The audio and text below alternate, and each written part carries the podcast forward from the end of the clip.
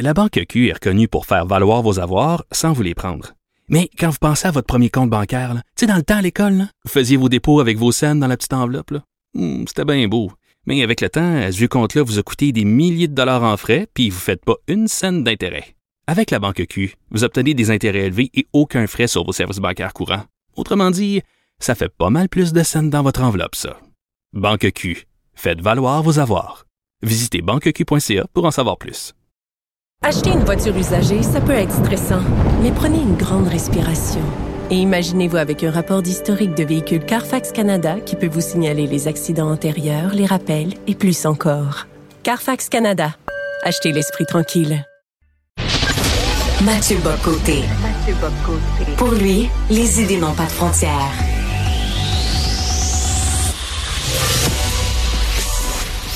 Au contraire, les idées mènent le monde. Réflexion, observation, échange, critique, solution. Mathieu Bocoté. La première ministre de l'Alberta euh, a généré énormément de réactions lorsqu'elle a proposé ces mesures pour mieux encadrer l'identité de genre. Justin Trudeau, sans grande surprise, a déchiré sa chemise sur la place publique. Euh, de Montréal, je rejoins à Paris Mathieu Bocoté. Salut Mathieu. Bonjour. Euh, on avait hâte que la position de Pierre Poliev se précise, là, parce qu'à l'entrevue, Mathieu, euh, Pierre Poliev disait, ben, euh, je laisse aux parents, aux provinces, le soin de gérer ce qui se passe. Sauf que là, il s'est, il s'est mouillé. Euh, il a confié qu'il s'opposait finalement au bloqueur de puberté chez les mineurs. Qu'est-ce que tu penses de sa position? Ben, je, pour pour moi, c'est simple bon sens. Mais ce qui est fascinant, c'est comment une controverse comme celle-là, imaginons, en fait, j'en arrive à Poiliev juste ensuite, imaginons simplement, on, on retourne il y a dix ans en arrière environ. Euh, en fait, reprenons l'ensemble de l'histoire de l'humanité jusqu'à il y a 10 ou 5 ans même. Ça, ça me semble plus exact. L'idée qu'on puisse librement choisir son identité dite de genre, hein, ça c'est le, le terme contemporain, mais dans les faits changer de sexe grâce à un soutien chimique ou des opérations chirurgicales. Mais d'abord en tout qu'il suffit de se sentir d'un autre genre pour l'être, donc un triomphe absolu du ressenti ou de, du désir au-delà de la réalité corporelle d'un truc qui s'appelle la réalité du corps, hein, la réalité de l'anatomie, la réalité de la biologie ça aurait été inimaginable dans l'histoire humaine, même si on a toujours su que dans toute société, il y a des gens d'identité sexuelle plus ambiguës. Et puis, le propre d'une société libérale, d'une société avancée, c'est d'accompagner ces gens, de les soutenir, de les aider. Puis ça, il n'y a aucun souci là-dedans. Les gens qui sont en situation de dysphorie de genre, il y a toujours eu dans, dans, dans les marges de la société une part d'ambiguïté identitaire, quelle que soit l'identité de référence d'ailleurs. Mais qu'est-ce qu'on a vu depuis quelques années?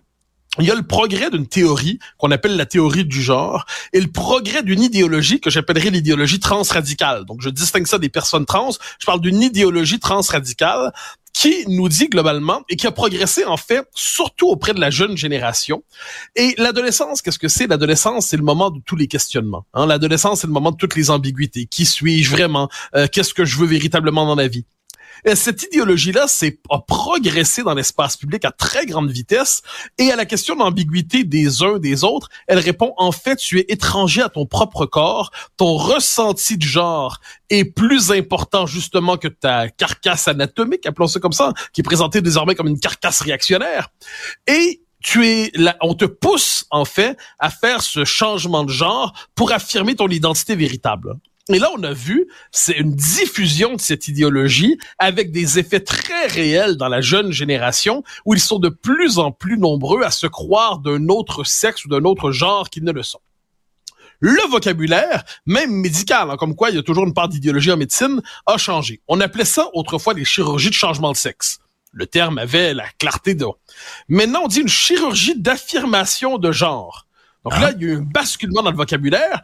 Quand on dit affirmation de genre, on dit finalement mon ressenti que je ressens est plus vrai, encore une fois, que la réalité anatomique de mon corps et de ma biologie. Et dès lors, la chirurgie en question permet d'affirmer mon genre, donc de traduire dans le corps ce que je ressens intimement. Et là, donc, il y a un changement de vocabulaire, mais le fait est, faut-il le rappeler, que ce sentiment de, de on pourrait dire, de qui suis-je vraiment, pour dans l'immense majorité des cas, si on laisse un peu de temps se passer, ben qu'est-ce qu'on voit, c'est que les garçons sont des garçons, les filles sont des filles. Puis ensuite, chacun a son orientation, puis ça, ça ne nous concerne pas. Mais les garçons sont des garçons parce que c'est pas un choix globalement pour l'immense majorité de la population. Le simple fait de dire, ben si tu, tu veux savoir c'est quoi ton sexe, regarde-toi dans le miroir, tu vas avoir une réponse assez immédiate. Eh bien, dire cela, puis j'insiste là, tout en accompagnant des gens qui sont vraiment en difficulté euh, psychologique, en difficulté existentielle ou identitaire. Mais dire cela aujourd'hui passe pour une forme de propos atroce, réactionnaire, conservateur, un propos, euh, certains vont même dire d'extrême droite, c'est quand même culotté. Or, que fait Daniel Smith en euh, Grande-Bretagne, en Alberta, elle dit, là, cette idéologie-là progresse vraiment dans la jeune génération. Donc, ce qu'on va faire, c'est qu'on va, premièrement, si pour ce qui est des changements de pronoms et de prénoms, donc en gros, euh, tu t'appelais, je sais pas, Gaston, tu veux t'appeler Gaston désormais, ou tu t'appelais Gaston, tu veux t'appeler Gaston, ben, à l'école, on va pas, on va en informer les parents. Donc, au moins, et s'il doit y avoir, et là, pour les différents types d'opérations, en gros, ce qu'elle souhaite, la première ministre de l'Alberta, c'est encadrer la chose. Empêcher, notamment, euh, les, ce qu'on pourrait appeler, fait, toute forme de chirurgie ou de thérapie hormonale irréversible chez les mineurs parce que elle accueille justement pour elle la multiplication des cas d'identité trans. C'est pas simplement le fait qu'une identité trans longtemps refoulée dans l'histoire s'exprimerait, c'est qu'elle y voit aussi l'effet d'une d'une idéologie qui a des qui, qui mord en fait sur la conscience des enfants, des adolescents, ainsi de suite.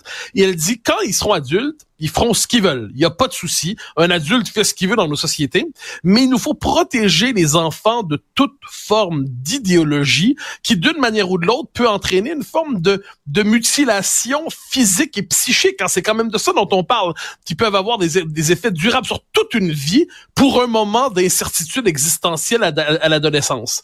Donc, pour proposer simplement cet encadrement pour protéger les mineurs globalement, on l'insulte de toutes les manières et Justin Trudeau, parmi d'autres, dit qu'elle s'en prend à la communauté trans. Mais elle ne s'en prend pas du tout à la communauté trans. Elle dit simplement, vous êtes trans parfait, vivez votre identité, il n'y a pas de souci. La société s'est ouverte à cette réalité, très bien. Mais on peut quand même supposer que pour l'immense majorité des cas, un garçon est un garçon, une fille est une fille.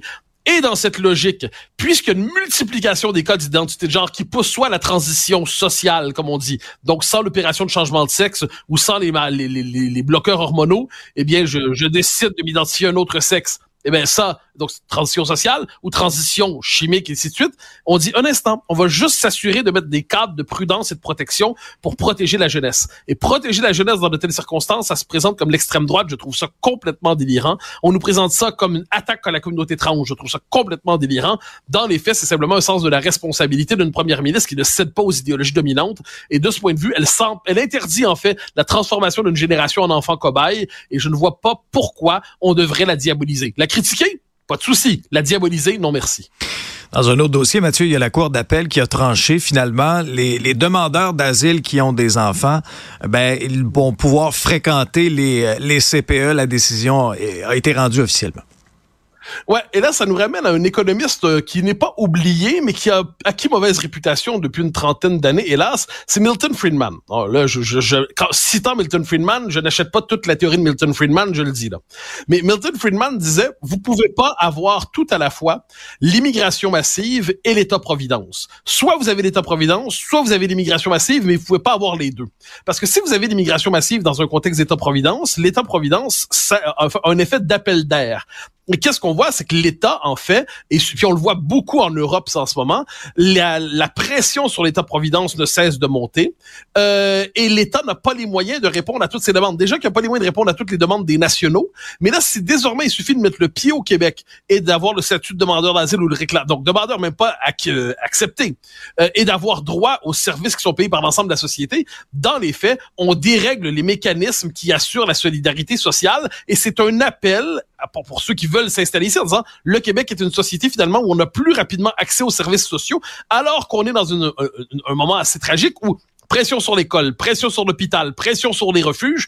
Je pense pas qu'il faut en plus rajouter pression sur les services à l'enfance et la garderie. Et c'est pas manquer d'humanité que de dire cela. C'est simplement avoir ce souci de base d'avoir un système qui est capable de tenir et qui ne s'écroule pas sous les bonnes intentions. Et de ce point de vue, je suis inquiet de cette espèce de manque de réalisme de la part de ceux qui décident à la place de nos élus d'ailleurs.